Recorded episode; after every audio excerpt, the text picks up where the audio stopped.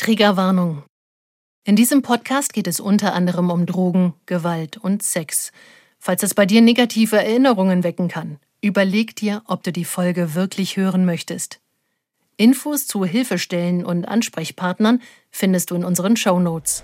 Es war einer der Wege, meine Lehre zu stopfen. So, und als ich damit aufgehört habe, wusste ich nicht mehr, wer ich bin. Boah, das, ich kann das so nachvollziehen, weil das bei mir genauso war, als ich aufgehört habe mit dem Arbeiten. Wer bist du jetzt? Du bist, Wer bin ich bist jetzt? Du nicht Jetzt mehr bin die geile Tara, die, Genau. die hier 3000 Euro äh, am Wochenende äh, Ja, macht und ja. irgendwie einfach dann auch mal, was weiß ich, ja, ja. Jetzt bin ich eine wie jede andere. Ja, Mann. Und was machen die anderen Leute so? Alle dasselbe und alle Opfer. Wissen wir nicht mal. Ja, das sind alles Opfer. So haben wir es ja gelernt. Es gab nur Leute, die involviert sind im Game und Zivilisten. Und Zivilisten waren immer für mich Opfer. So. Der Gangster, der Junkie und die Hure. Ein Podcast von SWR3. Hallo Leute, herzlich willkommen zum Podcast Der Gangster, der Junkie und die Hure. Ich bin Tara, ich bin die Hure. Hier bei mir ist auch der Roman. 21 Jahre Drogenerfahrung. Hi Tara. Hi Roman, schön, dass du da bist. Und dann haben wir hier auch noch den Max. Der war zehn Jahre im Knast, fast zwei Jahre lang auf Flucht. Und Hello. Hi Max. Der Max wird uns heute über eine der sieben Todsünden, und zwar über Habgier, berichten. Aber warte, warte, warte, warte, warte. ich wollte Bevor schon loslegen. du loslegst. Dicker, du hast doch am Anfang immer Fakten zu der jeweiligen Todsünde. Ja, Ne? ich habe immer ein bisschen was gefunden. Und bei Habgier ist vor allem, kann man sagen, es hat sich gewandelt und es ist mittlerweile die Sünde, die die meisten Leute als die ärgste aller Sünden definieren. Da gibt es viele Theorien dazu. Vor allem ist ja auch bei Habgier Geiz mit dabei. Wir haben ja jetzt schon, während wir uns vorbereitet haben, gemerkt, dass manche der, der Sünden mehrere Begriffe abdecken und Geiz ist da dabei. Und Geiz ist die Eigenschaft, die die meisten Leute ablehnen bei der Partnerwahl. Und ich habe so ein bisschen drüber nachgedacht. Tatsächlich, wenn ich mir vorstelle, ich hatte noch nie eine geizige Freundin. Also ich Ja. war noch nie mit einem Menschen, in den Menschen verliebt, der geizig war. Ja. So, das ist, das ist super abschreckend, wenn man so richtig darüber nimmt. Ich, hab- ich höre das manchmal bei anderen Leuten, haben sie getrennte Konten, dann das, das, das. Jeder zahlt für sich beim Essen. Ihr seid seit drei Jahren zusammen. Das ist irgendwie weird. Findet ihr nicht auch? Doch, Mann, finde ich auch. Findest du also, auch? Aber, also ich meine, ich habe gerade überlegt, so, wir haben auch getrennte Konten, wir sind seit acht Jahren zusammen, aber das ist alles eins so, weißt du? Also ich kann noch, genau, Also bei dir? ich finde Geiz ultra abtörend. Es gibt nichts Schlimmeres als geizige Leute. So, da haben wir das schon mal geklärt. Was noch interessant ist natürlich, ich war super gierig früher. Ich habe mich nie als geiziger Mann gesehen, aber ich war extrem gierig. Und ich habe viel darüber nachgedacht bei der Vorbereitung für die Folge, warum ich so war. Und ich glaube, tatsächlich bin ich ein bisschen das, ein Kind meiner Zeit gewesen, so 80er Jahre, äh, Wall Street, Raubtierkapitalismus, sogar so Dinge, die, meine Mom ist echt ein guter Mensch, aber sie hat von der Einstellung her dieses Du bist nichts, du hast nichts, das habe ich zu Hause gehört. Auch wenn sie es vielleicht heute anders sieht, so jetzt ne, mit dem in die Jahre gekommen, aber ich erinnere mich daran, dass Menschen darüber definiert wurden, was sie haben. Das ist ja heute immer noch so. Ja, aber Voll. auch bei uns zu Hause und dass ich vielleicht dadurch so Aber Dicker, also sorry, wenn ich reingehe. Hattet ihr denn was? Ja, aber zu Hause war immer, also meine Mutter hat einen eigenen Laden gehabt, erst einen An- und Verkaufladen, dann später einen Geschenkartikelladen, sowas gibt es heute gar nicht mehr, so Läden. Und wir hatten eigentlich zeitweise zwei Autos und so, aber meine Mom hat immer das Gefühl zu Hause verbreitet, als wären wir fast pleite. Also müssen wir strugglen so, ne? Und ich merke das heute noch in jeder Pore so, dass ich echt mit Geld so meine Schwierigkeiten habe. Und die Geschichte, die ich rausgesucht habe, es ist mir gar nicht mal so leicht gefunden, wirklich was zu finden, weil es so viel gab. Weil mein ganzes Sein, ich war per Definition ein Raubtierkapitalist. Ich war das, was man vielleicht auch ein, so ein Sozial-Darwinist nennt. So, du hast nichts, dann ist es deine Schuld. Du erreichst nichts im Leben, es ist deine Schuld. Du hast verdient zu scheitern, so, wenn du es nicht hinkriegst. So war meine Meinung mit meinen 18, 19 Jahren. Man muss dazu sagen, ich glaube, ich habe das erste Mal mehr Geld verdient als meine Eltern, beide zusammen, da war ich so 16. Ne, dass ich durch meine illegalen Aktivitäten, durch dieses, ich war extrem fleißig, ich bin heute noch, ihr kennt mich, ich habe heute vier Stunden geschlafen, um mich auf den Tag vorzubereiten. Ich bin so und ich war als Ticker genauso. Unmenschlich, was du abreißt. Und das sage ich dir immer wieder. Wenn ich sehe, was bei dir los ist, dann denkst du, wann pennt denn der Typ, Alter? Und jetzt stell dir das vor mit krimineller Energie. Eigentlich ist es ja total traurig, dass du mit 16 solche Werte hattest. Also, Klar. ne, ich hatte die auch. Aber eigentlich ist es richtig traurig. Klar. Ähm, vor allem, wenn du nichts anderes hast. Also es ja. gab ja mal eine Zeit, wo ich irgendwie idealistisch war, aber dann kam eben dieses ähm, Gordon Gecko, das ist der Hauptcharakter bei Wall Street, sagt so, Gier ist gut. So, und ich habe darin nichts Schlechtes gesehen. Ich so, warum denn nicht? Wenn ich mehr habe, kann ich auch meinen Freunden mehr abgeben, so auf die Art. So ja, und umso gieriger du bist, umso mehr machst du ja auch. Michael Douglas war das, ne? Michael Douglas war das, ja. Ähm, und mit 19 kam dann der Haftbefehl. Also es ist ja immer dieses, weil ich den Leuten dann sage, so, ich habe so und so viel Geld verdient, dann immer, oh cool, ist ja cool. Ja, aber es ist sehr kurzfristig so. Ne? Ein mhm. Pilot verdient 50 Jahre lang dieses Gehalt. So, ich verdiene es halt im Ganzen drei Jahre lang und sitze dann für 20 Jahre im Knast. Aber mit 19 kam dann der Haftbefehl ähm, da kommen wir bestimmt auch nochmal drauf. Es ging um den Raub. Und der Zeitpunkt, an dem wir uns jetzt befinden, die Geschichte, die ich ausgesucht habe, da war ich schon ein Jahr lang auf der Flucht. Das heißt, ich habe alle menschlichen Begrenzungen, die ich noch hatte, als ich keinen Haftbefehl hatte, also alles an Güte und ja, Gemeinsinn und sozialen Gedanken, habe ich komplett hinter mir gelassen, weil ich auf Flucht eben vollkommen allein war. Und zu dem Zeitpunkt habe ich schon ein paar Wochen in den Niederlanden gewohnt und es stand ein Transport bevor von einer mittelgroßen Menge. Ich, ich weiß es nicht mehr ganz genau, wie viel es waren. Ich denke mal. Welche Menge? Ah, ähm, also Menge von was? Eine Menge von Drogen, also eine mittelgroße mhm. Menge Drogen. Wir reden so von einem Kilo Kokain, sieben Kilo Haschisch und ich schätze 50.000 Ecstasys. Ja, da seht ihr schon, wie die Geschichte ausgeht ein bisschen. mhm. ähm, und sowas ist eigentlich schon immer ein recht großer logistischer Aufwand. Vor allem, wenn man so gierig ist, wie ich es damals war. Es bedeutet, Kuriere zu finden, die den Transport übernehmen. Und als ich noch keinen Haftbefehl hatte, hatte ich immer die Möglichkeit, Leute direkt anzusprechen und auch zu groomen. Was ist ähm, Groom? Man kennt es aus dem Rotlicht so ein bisschen, dass jemand ein Mädchen verliebt macht, bevor er sie anschaffen schickt.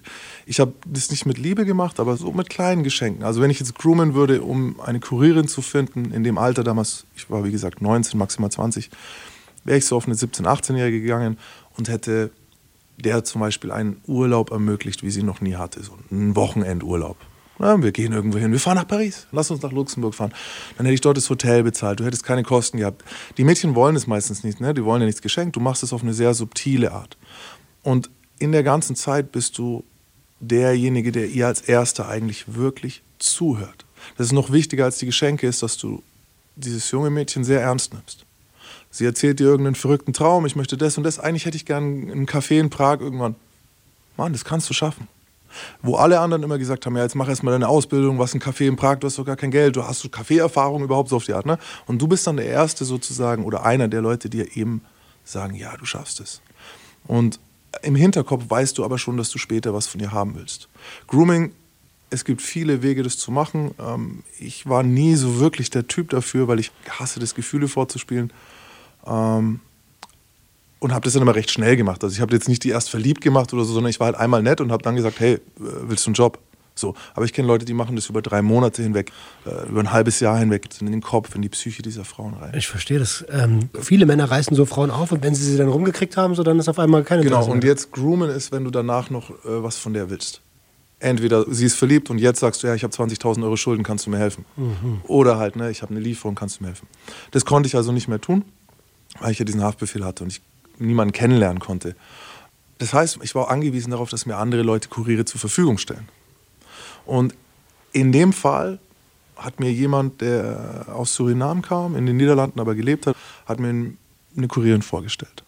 Und es war ein junges, schwarzes Mädchen, sogar mit einer recht auffälligen Frisur, also so eng geflochtenen Zöpfen. Und in dem Moment, wo ich sie gesehen habe, wusste ich, sie ist keine gute Kurierin, weil junges Mädchen, schwarze Hautfarbe, fällt auf jeden Fall auf der Einreise in Deutschland auf. So, es ist die Zielgruppe, meiner Meinung nach, auf die Grenzpolizisten gehen. Wird halt schneller durchsucht, sie wird, wird schneller kontrolliert. Angehalten. Allein schon wegen der Frage, ob sie den Pass hatten gültigen. Mhm. Oder ob sie, so, ich will gar nicht die Rassismusdebatte aufmachen, aber. Sei ja auch mal dahingestellt, statistisch gesehen werden da mehr Kontrollen durchgeführt. Auf jeden Fall. So ist Ich hatte damals eine Route, geplant, die wir getestet hatten. Und zwar ging es mit privaten Reisebussen, wo auch eine Reise immer so dabei war. Und aufgrund von Erfahrungswerten war ungefähr 20 Prozent dieser Busse wurden kontrolliert. Also jeder fünfte wird kontrolliert. Kann man machen, muss man nicht so. Es war damals sehr, sehr dringend. Mir hat jemand ein bisschen Druck gemacht. Jemand wollte was unbedingt haben. Und deswegen war ich so ein bisschen in Zugzwang. Aber Nichtsdestotrotz, ich habe das Mädchen gesehen und ich wusste, sie ist nicht gut für diesen Job. Wenn der Bus kontrolliert wird und die durchgehen, werden sie genau sie rausziehen. Mhm. Das hätte für mich eigentlich heißen müssen, mache ich nicht. Erstens bringe ich sie in Gefahr, zweitens eben, und jetzt kommen wir an den Punkt, der mir damals viel wichtiger war, geht es um meine Kohle. Aber ähm, wenn dir jemand sagt, das ist eine gute Kurierin, dann hat sie das ja schon gemacht, nein, oder? nein, das ist ein dummes Mädchen. Ach so. Also eine richtig gute Kurierin hätte mich sehr viel Geld gekostet und die fährt auch nicht mit dem Bus. Eine richtig gute Kurierin ist eine 65-jährige alte Frau, Ja, die einen Job in Deutschland drüben hat und so weiter und sowieso pendelt. Mhm. Äh, die kostet dann aber auch 5000 pro Fahrt oder so. Also das wäre möglich gewesen, nicht in der Schnelle der Zeit. Das war eine fürchterliche Kurierin. Aber es ist spannend, dass das Wording mal geklärt ist. Weil als du gute Kurierin gesagt hast, habe ich auch gedacht, naja. Oh, diesen Pro. Nein, das war einfach ein junges Mädchen, das äh, direkt aus Surinam kam und halt Kohle brauchte. Mhm, und dann halt alles dafür. und macht. uns nicht kannte. Ne, ich bin hingegangen, Mütze, Sonnenbrille, habe sie kurz angeschaut, mich unter dem falschen Namen vorgestellt und ich hätte sie niemals auswählen dürfen. Wir reden von empfindlichen Freiheitsstrafen. Egal wo in Deutschland sie erwischt wird, geht es so zwischen vier und acht Jahren mit der Menge. Ne? So, ähm, verraten konnte sie uns nicht, das ist das eine. Also er hat gesagt, er kennt sie nicht, mich kannte sie nicht. Wenn ich heute darüber nachdenke, wir haben es ja schon ein paar Mal gehabt, sich zu schämen für das, was man früher war, ist schwierig. So. Ja, man hat es ja damals als in Ordnung auch empfunden. Ja, ich dachte damals, so läuft es halt. Ne? Ja. Und, und, und sie will ja auch oder was auch immer, diese ganzen verdammten Ausreden. Und was Ja, ich, Im Rückblickend betrachtet, früher war es einfach dein Lifestyle. Ne? ja, mein Lifestyle. ja. Und es war halt auch eilig so, ne? Der andere hat mir Druck gemacht und jetzt habe ich was getan. Und zwar, ich habe Versicherungen abgeschlossen auf dieses Paket. Also wir haben das Paket gepackt und haben den Wert festgelegt. Ich kann euch jetzt die Zahlen nicht genau sagen, aber es war ausgemacht, dass falls das Paket unterwegs erwischt wird, wir haben die Kurierinnen damals Taschen genannt. Also falls die Tasche unterwegs verloren geht, der Mensch, ja, ähm, zahlt er 50 Prozent des Preises. Okay. Und jetzt bin ich zu dem Lieferanten in den Niederlanden gegangen und habe gesagt, wenn die Tasche verloren geht, wie sieht's aus? Du musst mir entgegenkommen. Und er hat ebenfalls 50 Prozent übernommen. Zwar dann nicht vom Verkaufspreis, sondern vom Einkaufspreis, aber zusammengerechnet habe ich, wenn sie erwischt wird, Gewinn gemacht. Wenn sie nicht erwischt wird, habe ich 30.000 Euro, 35.000 Euro. Wenn sie erwischt wird, mache ich immer noch 5.000 plus. So war die Rechnung. Und in dem Moment war sie für mich halt kein Mensch mehr, sondern eine Kapitalanlage. Und mir war egal, ob sie erwischt wird oder nicht. Und ich habe sie losgeschickt, habe sie noch in falscher Sicherheit gewiegt, in der ich ihr gesagt habe, pass auf, du gehst zum Busbahnhof und jemand hilft dir beim Einpacken. Der stellt den Koffer rein, deine Fingerabdrücke sind nicht drauf und so weiter. Du fasst den Koffer gar nicht an, falls was schief geht, sagst du, das ist nicht mein Koffer halt. Ich wusste, das klappt nicht. Ich wusste, das ist auf ihren Namen aufgegeben, sie ist dran, egal wer den reingestellt hat. Das reicht nicht. Aber ich habe gesehen, sie glaubt mir auch noch. Dazu hat der Empfänger in Bayern noch ein Mädchen hochgeschickt, dessen Auge auf die Tasche haben sollte, weil er gedacht hat, nicht, dass er abgezockt wird. Also wir konnten in live, in real life zusehen, wie der Bus angehalten wird, wie die Cops reinkommen, wie sie durchlaufen und wie sie gezielt auf dieses Mädchen gehen. Gab es da keine Möglichkeiten? Du hast gesagt, jeder fünfte Bus. Gab es keine Möglichkeiten, das zu steuern? Du, es ist, man hätte das niemals machen dürfen mit dem Bus. Das ist einfach reines Glück. Wenn der Bus angehalten wird, dann hättest du wenigstens dort eine vernünftige Kurierin haben müssen. Aber gehen wir mal vom Poker aus. Das ist eine 20 Prozent. Du gehst Chance- auf den Flash auf den River. Dagegen kannst du nichts machen. Entweder kommt oder kommt nicht. Ja, ja, aber die Chance ist schon ganz hoch. Ich würde spielen. Ja, eben. Haben wir auch. Und vor allen Dingen, wenn du weißt, du kannst nicht verlieren. Aber klar, jetzt verstehe ich. Ah, Für, genau. Für mich war es für mich war's finanziell egal, ob sie es schafft oder nicht. Klar wäre es besser, wenn sie es geschafft hätte. Aber emotional. So, da ist ein Mädchen in der frühen Bus gestiegen, die nicht mehr nach Hause kommt. ich habe das noch nicht ganz gecheckt. Who the fuck versichert ein Paket, was zum Scheitern verurteilt? Dann verschenke ich ja noch mal Geld. Äh, Unter schlechtesten Voraussetzungen war es eine 4 von 5 Chance. Also ich meine, die, die Route war relativ klar, dass sie halt viermal von fünfmal klappt. So. Dass, dass es nicht klappt, war ja nicht sicher. So, und das andere ist, wenn du jetzt was von mir willst, dass ich das mache, warum soll ich das alleinige Risiko tragen? Ich sag zu dir, ey, lass uns das Risiko teilen. Na? Deswegen hat er ja zum Beispiel dann auch nochmal so eine Beobachterin für den Transport mit hochgeschickt, so, damit er sich sicher sein kann, dass wir nicht einfach das Geld behalten und sagen, naja, die Tasche ist weg. So, und sowas ist nicht selten, weil andersrum würde ja nur ich als Lieferant das Risiko tragen. Ja, Ähm, also ich kann es nachvollziehen. Überhaupt gar nicht ein. Dann musst du warten, bis ich halt soweit bin. Wenn du jetzt Stress machen willst, dann beteilige dich. Erklär es mir nochmal für einen Siebenklässler. Also vier von fünf Mal gehen durch, deswegen machst du ja in der Summe plus. Ist das richtig? So hat er auch überlegt, so weißt du, ich gebe jetzt die Hälfte davon und wenn es klappt, ist es super. Wenn es nicht klappt, habe ich halt einmal die Hälfte verloren. Mhm. Also keiner hat da irgendwie an den Menschen gedacht. Anders wäre es ja auch, wenn er es oben gekauft hätte, hätte er 100% tragen müssen. Das ist auch eine Preisfrage. Man kann natürlich auch sagen, okay, du zahlst nichts und dafür kostet es dich unten halt ein bisschen mehr. Mhm. So.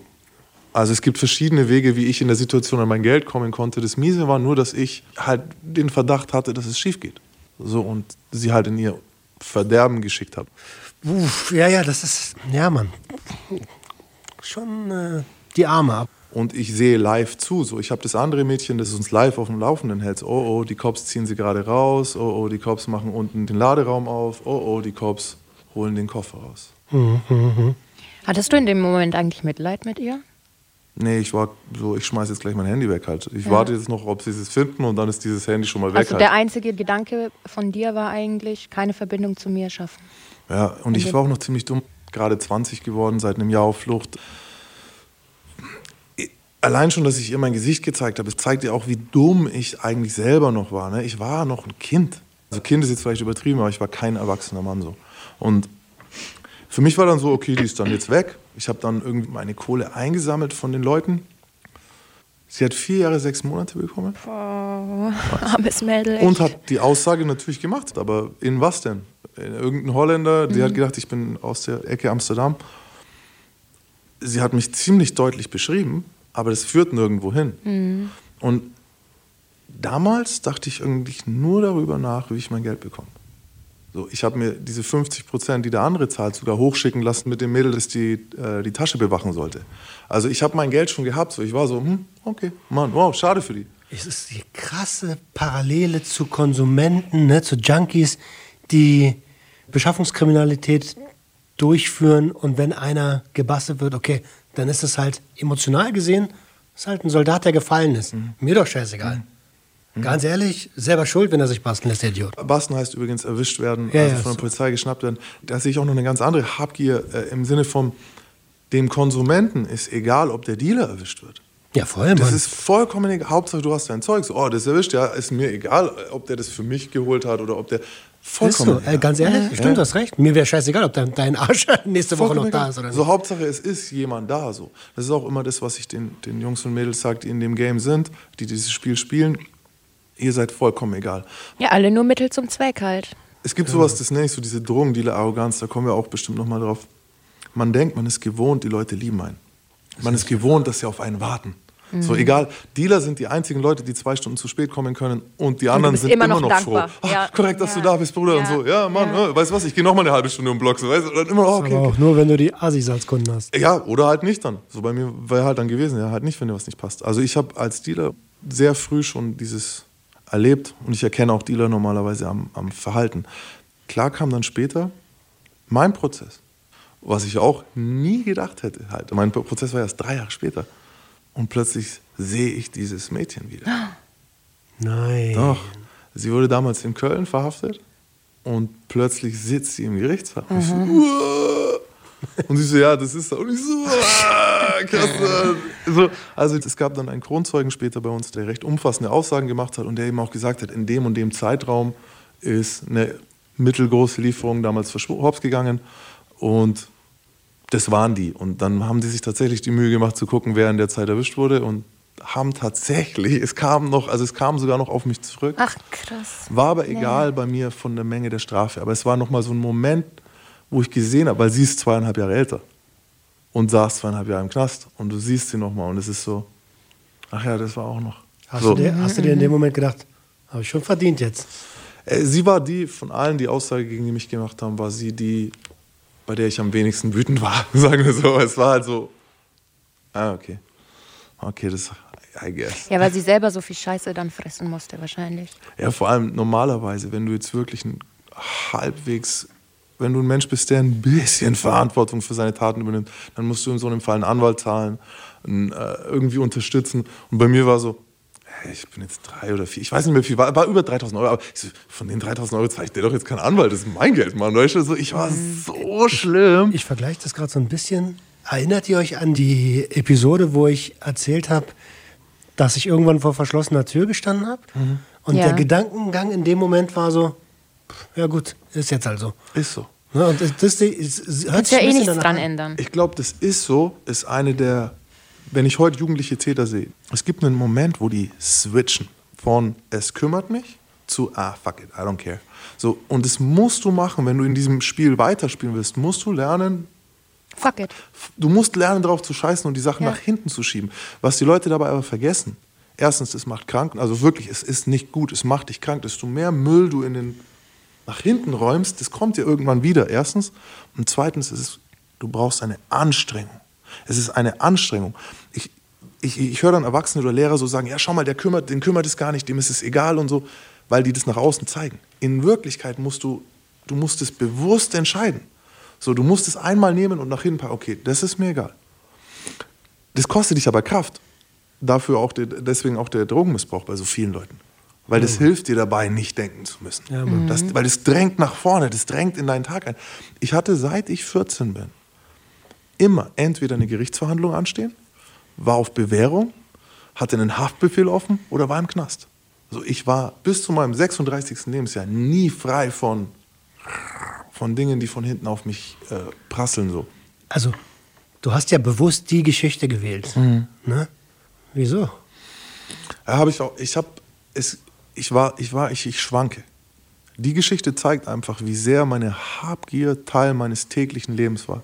Ich verballer ein Menschenleben für 3000 Euro. Weißt du, ich meine, ich zögere nicht mal. Hätten die mir das nicht gegeben, hätte ich die Zusicherung nicht bekommen, dass die Leute je die Hälfte übernehmen, hätte ich es nicht gemacht. Hätte ich gesagt, das ist voll die blöde Idee, seid ihr dumm oder was? Wir, wir warten auf eine bessere Gelegenheit. Erstens ist der Bus nicht sicher, zweitens ist sie keine gute Kurierin. Mache ich nicht. Aber allein in dem Moment, wo ich ins Plus gehe, war so, okay. Und Hast ja nichts zu verlieren. Diese Art Geld zu produzieren, ist der Inbegriff von Habgier, denn ich sähe nicht, ich ernte nicht, ich produziere Geld aus nichts. Es wurde kein Produkt erschaffen. Gordon Gecko, Baby. Boom. Und er wäre stolz auf mich gewesen. Und ich habe so viel Hoffnung in die nachfolgenden Generationen, weil ich bin aufgewachsen in dieser Zeit so. Desto mehr du hast, desto besser ist es so. Ne? Wer nichts hat, der hat selbst Schuld. Ich hoffe wirklich, dass sich das ändert. Und die Geschichte, über die ich noch über nachgedacht habe, war, ich habe im Gefängnis Zinsgeschäft gemacht. Heißt, ich habe verliehen. Na, du kommst, du kommst neu, du hast kein Geld. Die Währung im Gefängnis ist Tabak.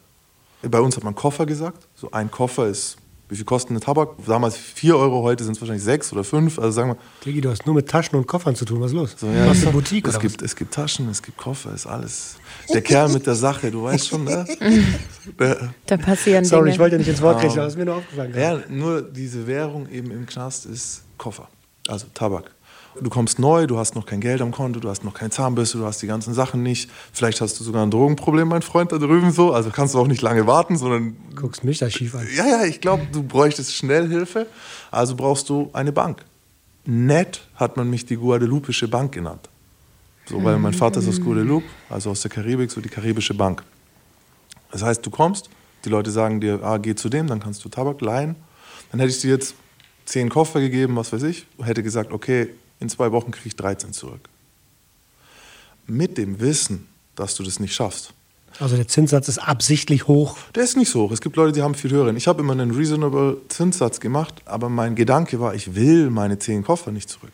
Ich will nur die drei. In zwei Wochen wäre ich gekommen, hätte gesagt, wie sieht es denn aus mit meinem Tabak? Ich weiß, du hast keine 13. Gib mir mal drei. Das hätte dann sogar sein können, dass du mir von diesen zehn drei zurückgibst, nur um jetzt nicht zahlen zu müssen. Und es bleibt aber bei 13, die du mir schuldest. Und ab jetzt für immer. Weil du wirst sie nie Alle zahlen zwei können. Wochen so, ich nehme alle zwei Wochen und hole mir drei. Und das ist der Inbegriff des Wucherers. So, und ich habe mir nie was dabei gedacht. Und ich war geschwankt eben zwischen diesen Geschichten, weil bei der anderen Geschichte hat es jemanden so weit getrieben in den Ruin und ich habe mitgeholfen. Was ist jetzt deine Möglichkeit, wenn diese Schulden, sagen wir, du hast die drei nicht. Im Gegenteil, du brauchst nochmal zehn. Oh, dann sind wir jetzt bei 26. Aber dann bist du bei dem Problem, wo extrem viele Bundesbürger auch sind. Sie sind halt in der Schuldenspirale drin. Also das mit den Mädchen sehe ich ehrlich gesagt als, da bist du schon ein bisschen abgefuckt. Eigentlich hast du auch das Prinzip von den Banken einfach übernommen. So, und, und wenn du dann zum Beispiel schaffst, Aber ähm, woher hattest du denn deine Koffer, wenn du mit nichts in, also reingegangen bist? das andere Beispiel zeigt euch ja, wie ich war. So, ich mache aus einem Bast, aus einem kompletten Verlust der Lieferung, habe ich Plus gemacht. So, wie soll ich im Knast nicht gewinnen? Mit dieser Einstellung halt. Ich habe Pokerspiele gemacht, bei denen eigentlich alle am Tisch mit geliehenem Geld, das gar nicht existiert hat, gespielt haben. So zum Beispiel, so, weißt du, du, du lässt alle spielen, weil du jedem was leist. So, das heißt, an dem Tag darfst nur du nicht verlieren. Ja, weil ja, sonst klar. müsstest du denen geben. Aber wenn du irgendwie auf Null rauskommst, wer, wirst du profitieren. Ja, I got it. Ich habe leider die Prinzipien der freien Marktwirtschaft äh, sehr, sehr gut durchschaut. Ja. Um in so einem Setting zu gewinnen, darfst du selber nicht spielsüchtig sein. Du darfst nichts brauchen. Du darfst dir nichts leihen von anderen Leuten. Du darfst keine Drogen nehmen. Du darfst im Grunde keine dieser großen Ausgaben haben, die andere Leute haben. So, dann bist du nicht angreifbar.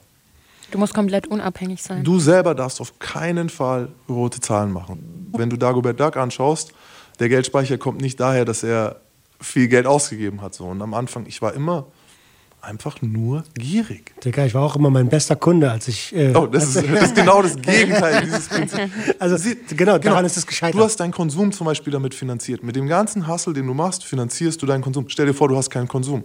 So. Ja, ja, ich und verstehe. never get high on your own supply und all diese ganzen Dinge. Aber im Grunde ein Raubtier ohne, ohne Gewissen, das hat mir dieses Kapital eingebracht. Mhm. Eine, Sache lässt du, eine. Sache haben wir nicht erwähnt. Was ist, wenn du nicht zahlen kannst? Was ist denn dann? Ich breche dir die Finger. Ehrlich? ich werde es dir anbieten. Also es war tatsächlich so, ähm, in dem Gefängnis zum Beispiel, in dem ich diese Bank geführt habe, über Jahre hinweg, konntest du Schmerztabletten verkaufen. Das war ein starker Markt. Kommen wir bestimmt auch nochmal drauf. Das war ein starker Markt für Schmerztabletten. ich weiß auch. Mhm. So, mein Freund, wie kriegst du Schmerztabletten? Ich garantiere dir Schmerztabletten ab jetzt für eine sehr lange Zeit. Und wenn du am Tag, was weiß ich, äh, du kriegst ein bisschen Tramadol, ein bisschen, äh, vielleicht auch noch, weil gar nichts mehr geht, Katatalon dazu. Äh, du musst nur Guck mal, sagen, wie ehrlich er ist, du Mann. musst nur. Ja, ja. du ich- musst nur sagen, du bist hingefallen. Das war auch nicht böse gemeint, ne? Nein, ist gut. Es, es ist ja, genau das ist ja der, das Schlimme. Und jetzt überrede ich dich und ich habe das mehrfach erlebt. Das ist nicht so selten. Das war nicht immer auf meine Initiative, aber dass ich dabei gesessen war, wo Leute, ey, ich habe eine Idee.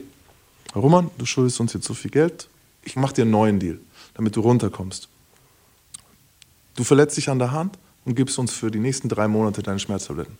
Ja, aber irgendwie will ich das nicht. Und dann, wir haben das so gespielt, jetzt hätte ich so gesagt, ey Tara, was hältst du von der Idee? Erst dagegen. Und weil Tara mit im Boot ist, sagt sie, ey Digga, ich bin selber so mal aus der ganzen Scheiße rausgekommen. Und plötzlich reden zwei Leute auf einen ein. Du hast eh schon, fühlst dich nicht wohl, hast Angst für das alles Ding. Und am Ende gehst du mit einem gebrochenen Finger aus dem Ding. Und ich kannte einen Psycho, der hat sich danach immer noch bedanken lassen. Die Leute mussten sich noch bedanken. Alter, das ist So schon. im Sinne von so, und jetzt habe ich dir Danke für geholfen. dieses tolle Angebot. Nein, mäßig. danke fürs Brechen. Weißt du, wie unangenehm das ist? Normalerweise nehme ich fünf Koffer, wenn ich jemand sowas machen muss. Denkst du, mir macht das Spaß? Hast du denn wenigstens ein paar Tabletten gelassen? Die Leute behalten nach einer Zeit die Tabletten und finden wieder andere Wege. Weil das sind ja eh Junkies, die in die solche Situation geraten. Boah, ja, das, mit meiner Suchtproblematik kann ich mich da schon ein bisschen reinversetzen. Aber Ich nur auch, ganz, ja. ganz wenig. Was ist lange, bevor du deinen Finger brichst? Wen fragst du? Erstmal einen anderen Ticker. Oma, Opa. Du Nee, hab ich nicht gemacht. Das ist aber normal, bevor du die Finger brichst, schreibst du raus. Das heißt, der High kommt, wenn du mir die Adresse deiner Eltern gibst oder halt die Telefonnummer, dass jemand draußen anruft, dass die sich draußen Geld geben können. Na, du brauchst ja nur Aber gleich wieder auch Druckmittel, den Taui zahlen. Du brauchst ja nur, weißt du, du schuldest mir jetzt, was weiß ich, 300, 400 Euro. Wenn sie mir draußen 700 oder 1000er geben, ist es vergessen. Weil Knastwährung ist ja Mehrwert.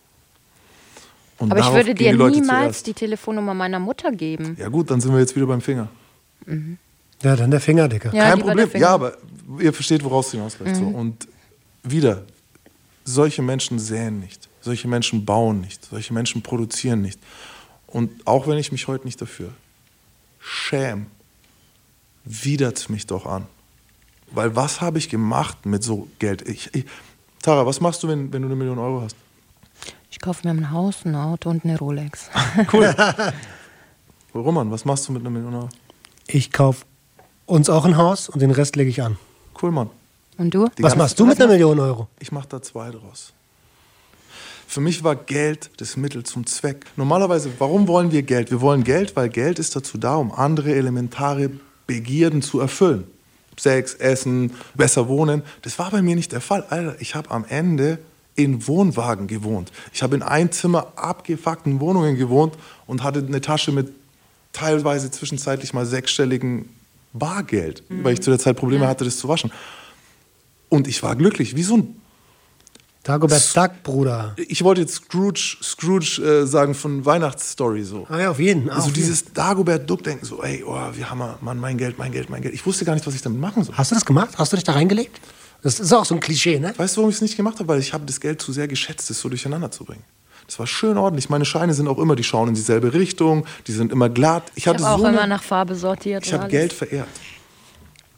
Und ich glaube, wenn man drüber nachdenkt, Blauer Samt. Was ist. Äh, Kennst du das von Torch? Blauer Samt? Nee, muss ich mir mal anhören. Hör dir Blauer das Sand, unbedingt ja. an. Das ist äh, die so ein 100-Mark-Schein, eine Story von, also Torch, deutscher Rapper. 100 Mark, jetzt so die Hälfte dazu hörst. So, 100 was? Mark was, Schein, reden ja, was ist denn das? 1000 Gulden? Und da, und da geht es halt darum, welche Macht Geld eigentlich hat, Mhm. um andere für einen zu bewegen. Ich, ich, ich glaube, das Perverse ist wirklich, wenn, wenn Geld der Selbstzweck wird. Wenn es einfach nur noch, ich brauche mehr, ich brauche mehr, ich weiß gar nicht warum, weil heute so mich das so anwidert.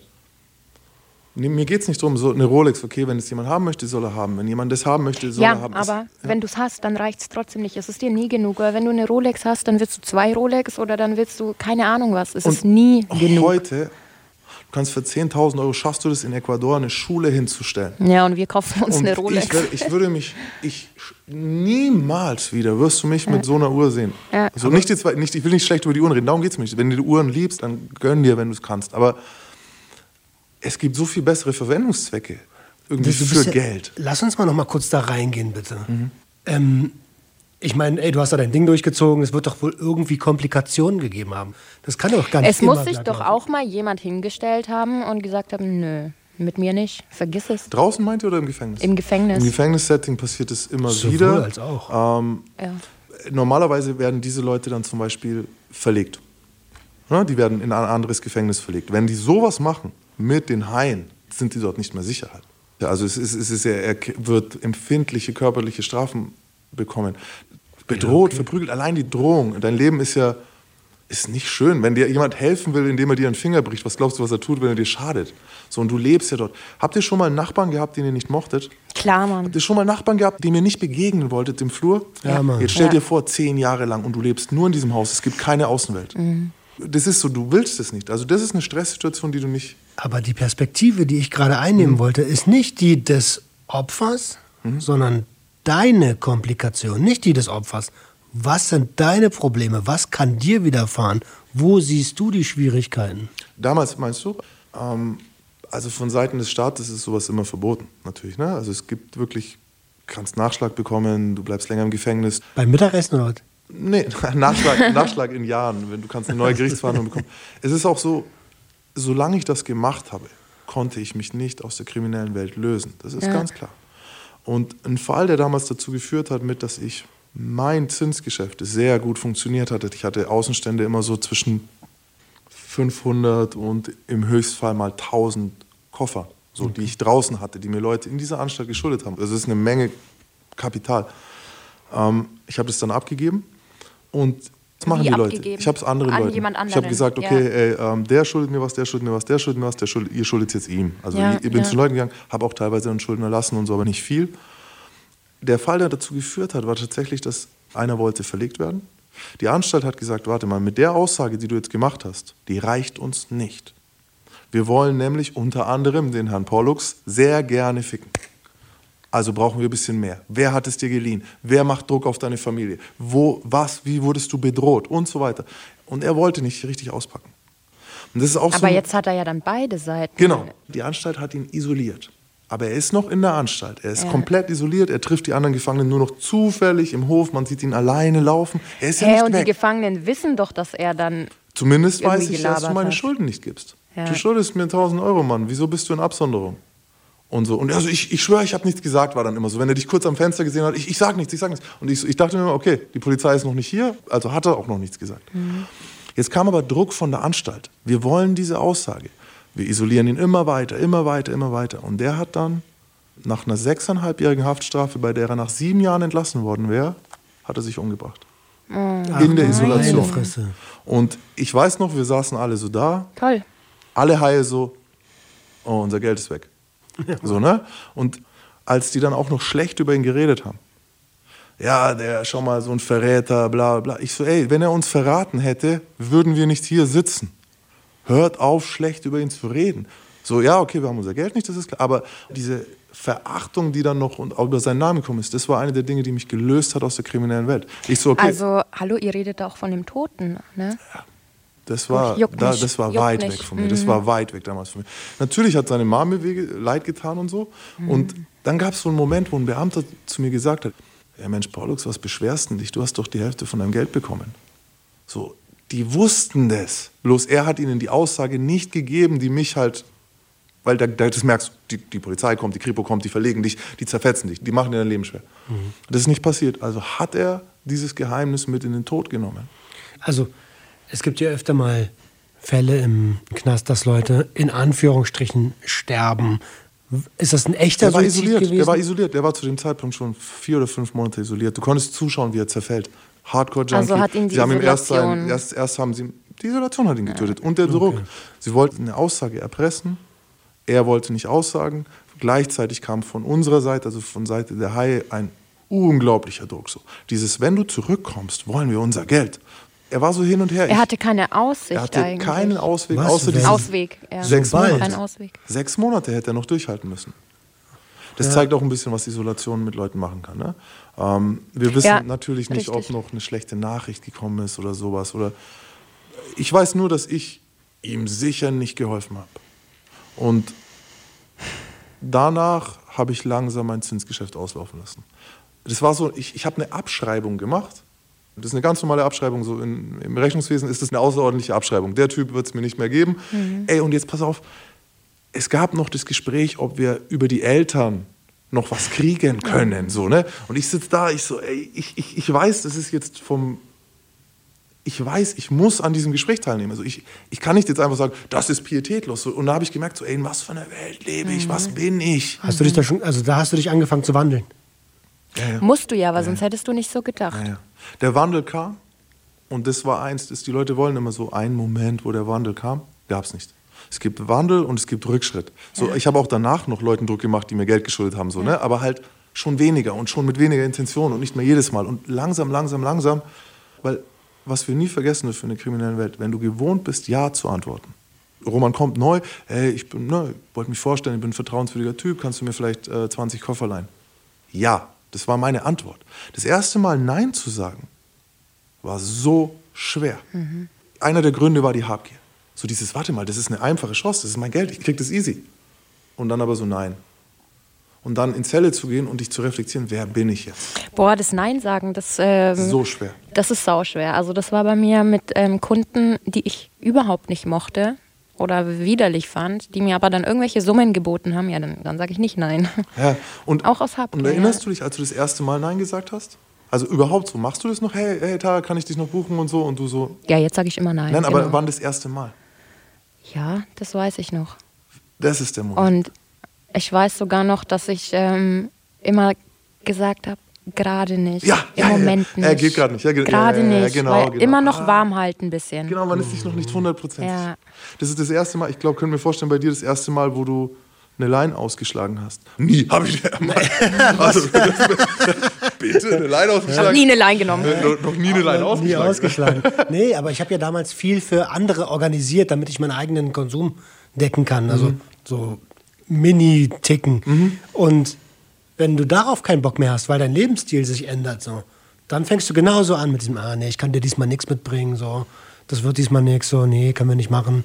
Nächstes Mal wieder. Mhm, mh. Also ich verstehe das schon. Ne? Das ist ein komischer Moment auch. Und ich habe mich ja darüber definiert. Wenn du selber keine Inhalte hast, was ist ein Heimann? Weißt du, der hat keinen Geschmack für Kunst, der hat keinen Sinn für das Schöne. Das will fressen. Mir, ich wollte nur fressen. Und jetzt hörst du auf zu fressen. Es war einer der Wege, meine Lehre zu stopfen. So, und als ich damit aufgehört habe, wusste ich nicht mehr, wer ich bin.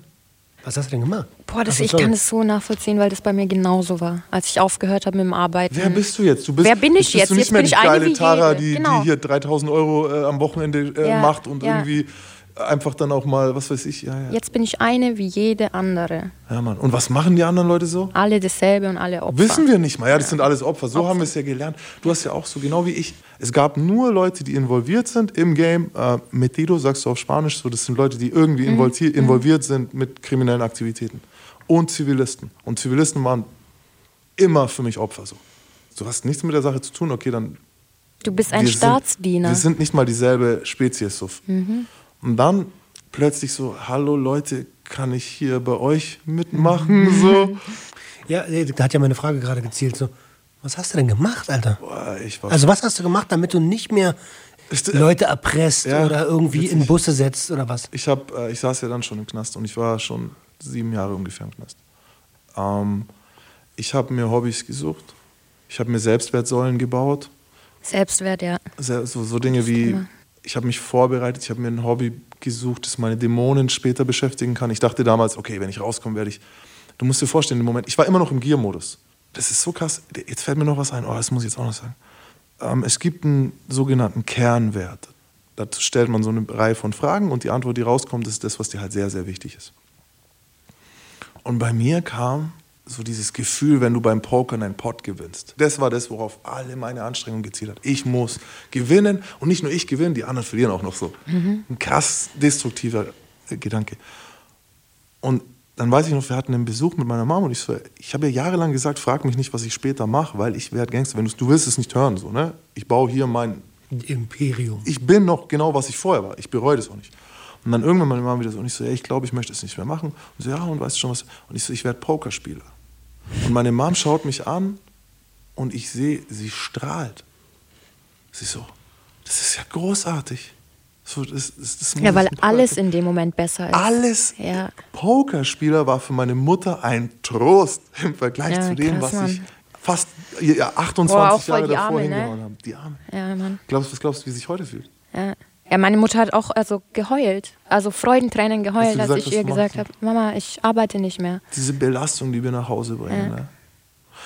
Es gibt Leute, die haben sogar mit mir angestoßen darauf, dass ich nicht mehr arbeite, Mhm. weil das die alle mitgenommen hat irgendwie. Und die das alles so, Gott, die tut sich doch weh. Wir unterschätzen die Angst, die sie um uns haben. Ja. Und vielleicht spüren auch gerade die Leute, die uns nah sind, dass wir.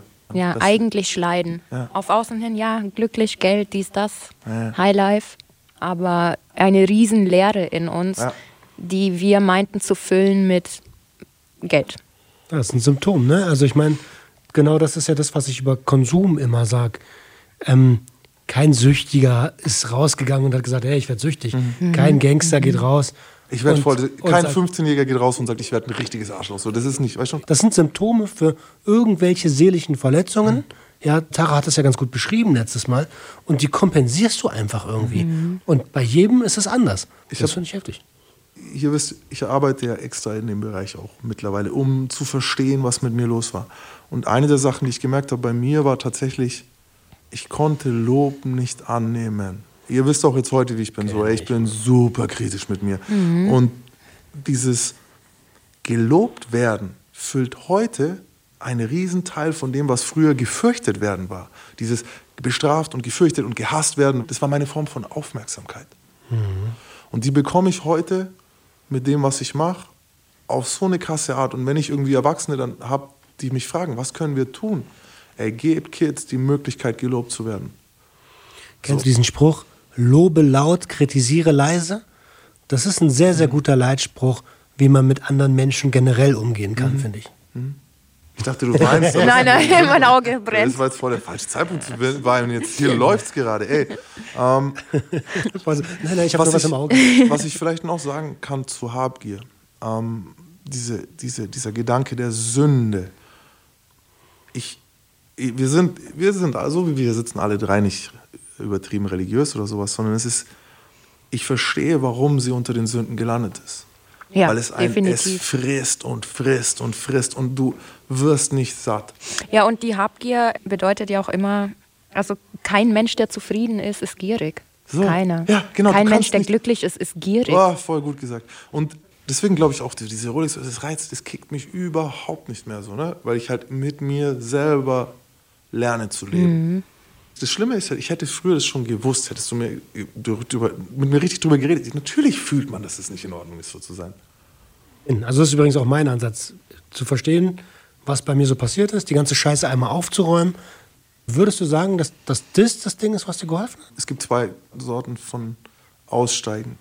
Die meisten, eigentlich 99 Prozent der Leute, die es schaffen, wegzukommen von dieser Art zu denken, die es schaffen, rauszukommen aus der Szene, wollen darüber nie wieder nachdenken. Mhm. Das sind Leute, die ich kenne, die haben den Wohnort gewechselt, den Freundeskreis mhm. gewechselt, eigentlich den Namen im Grunde so, ne? ihre Vergangenheit. Ausradiert. Die neue Frau weiß es vielleicht, aber die Arbeitskollegen wissen es nicht. So, man redet nicht drüber. Ne? Da habe ich ein paar, nicht mal eine Handvoll von Leuten, aber das waren auch die klügsten, muss man auch dazu sagen. Mhm. Und ich habe mich für einen anderen Weg entschieden. So, ich habe mich entschieden, das, was ich gelernt habe, das, was ich weiß, was ich erfahren habe, möchte ich teilen. Und deswegen spreche ich jeden Tag wieder drüber. Und ich mache das jetzt seit fünf Jahren. Ich habe mich die ersten zwei Jahre ständig retraumatisiert auf so eine Art, mhm, dass ich, mhm. ich habe heute auch schon den ganzen Tag Gänsehaut, aber mhm. dieses, ich hatte den ganzen Tag nach einem Workshop Gänsehaut. Es ging nicht mehr weg so. Ich, meine Hände, die sind jetzt auch eiskalt. Das heißt, es ist nicht nur das Verstehen. Es ist nicht nur das Verstehen und ich verstehe jeden Tag neu. Ich finde sogar das Verstehen macht es manchmal sogar noch schlimmer. Es macht es erstmal auf jeden Fall schlimmer. Weil du dich selbst ja noch mehr abwertest, weil du genau weißt, ey, das ist nicht richtig, wie ich fühle, das ist nicht okay mhm. oder das ist übertrieben, das ist nicht angemessen und dann machst du dich ja noch mehr runter. Weil zum einen ähm, siehst du, das ist nicht korrekt, wie du gerade handelst oder fühlst, aber du kannst gar nichts dran ändern. Deswegen, während du dich so verhältst, ist die Veränderung super schwer. Das ist so blöd. Ne? Solange ich so bin, kann ich mich schlecht ändern. So, weißt du, klar. Ja. Weil du ja jeden Tag neu verstößt gegen das, was du eigentlich tun müsstest.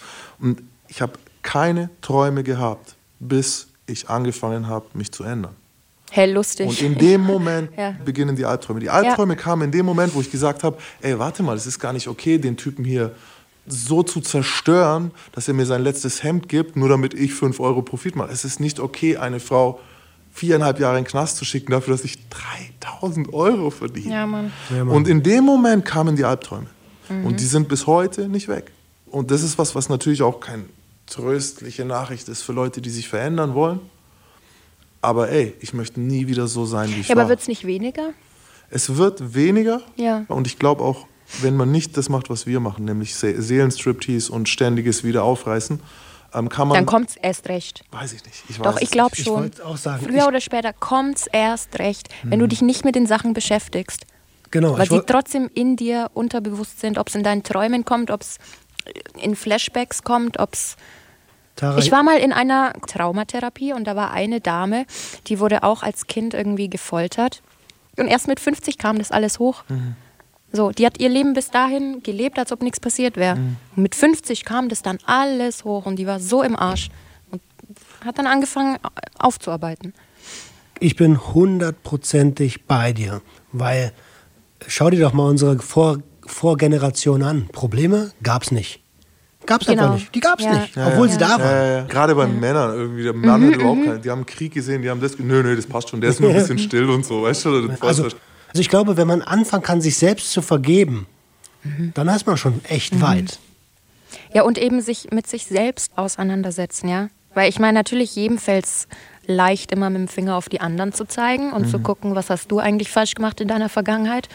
Aber fang doch mal bei dir an. Also, ihr Sünder.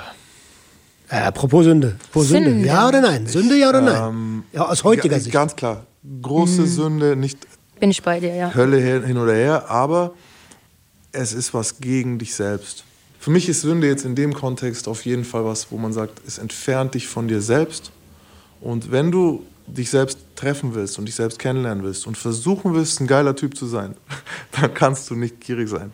Du kannst kein habgieriger Mensch sein, wenn du ein cooler Typ, ein guter Typ sein willst. Ey, und das ist ja auch, ich habe nur den Anspruch an mich selber, ich möchte ein guter Typ werden, weißt du schon?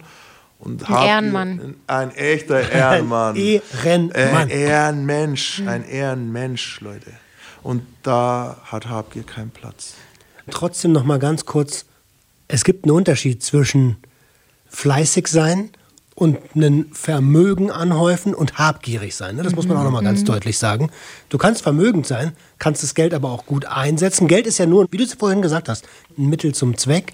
Und ähm, ich finde schon, dass nicht jeder, der ein bisschen mehr Kohle hat, gleich ein Geier ist. Nee, gar nicht. Ja. Also wollte ich nur noch Bin mal. ich bei dir, ja. Stimmt. Wer mehr hat, kann auch mehr geben. Allein schon deswegen ist es nicht verkehrt. Ja. Ja, krasse Story auf jeden Fall, Max. ja, Mann, also Ja. wirklich sehr Danke veranschaulichend für die äh, Ehrlichkeit. gesagt. Danke, ich meine Therapiegruppe. Drin, Alter. Ich habe mich ein bisschen gefühlt, als hätte ich Knastbesuch und konnte mal gucken. Okay. Ja, und ich habe tatsächlich ein bisschen Wut empfunden, Gut. als du das mit dem Mädel erzählt hast. Gut, gut, gut, sollten wir auch Boah, sein. ich nicht, Alter. Ich, also, ich weiß, das wäre das richtige, das angemessene Gefühl, aber dadurch, dass in meiner Vergangenheit sowas auch täglich passiert ist, dass irgendeiner. Er muss, es muss Ja, und irgendwas ich sehe mich sein. als diese Du siehst natürlich, Kurierin. genau, Ja. natürlich. Übrigens an das Mädchen, äh, dessen Namen ich nicht weiß, in den Niederlanden. Ich hoffe echt, dass du danach irgendwie ein schönes Leben hast. Mann. Tut mir leid für die geklaute Zeit. Mach mal Dann machen wir Schluss, für heute. Okay. Danke, Max, für deine Ehrlichkeit. Ja. Also, Leute, in zwei Wochen hören wir uns wieder. Am Donnerstag. Äh, den Podcast gibt es natürlich zu hören auf SWR 3, natürlich in der ARD Audiothek und überall, wo es einen Podcast zu hören gibt. Ich freue mich aufs nächste Mal. Also, ich freue mich und ich bin fertig. Ey, Alter, danke, Max. Danke. Bis zum nächsten Mal. Tschüss. Ciao. Der Gangster, der Junkie und die Hure. Ein Podcast von SWR3. Hast du Fragen, Tipps oder Hinweise ans Team? Mail uns gj.swr3.de.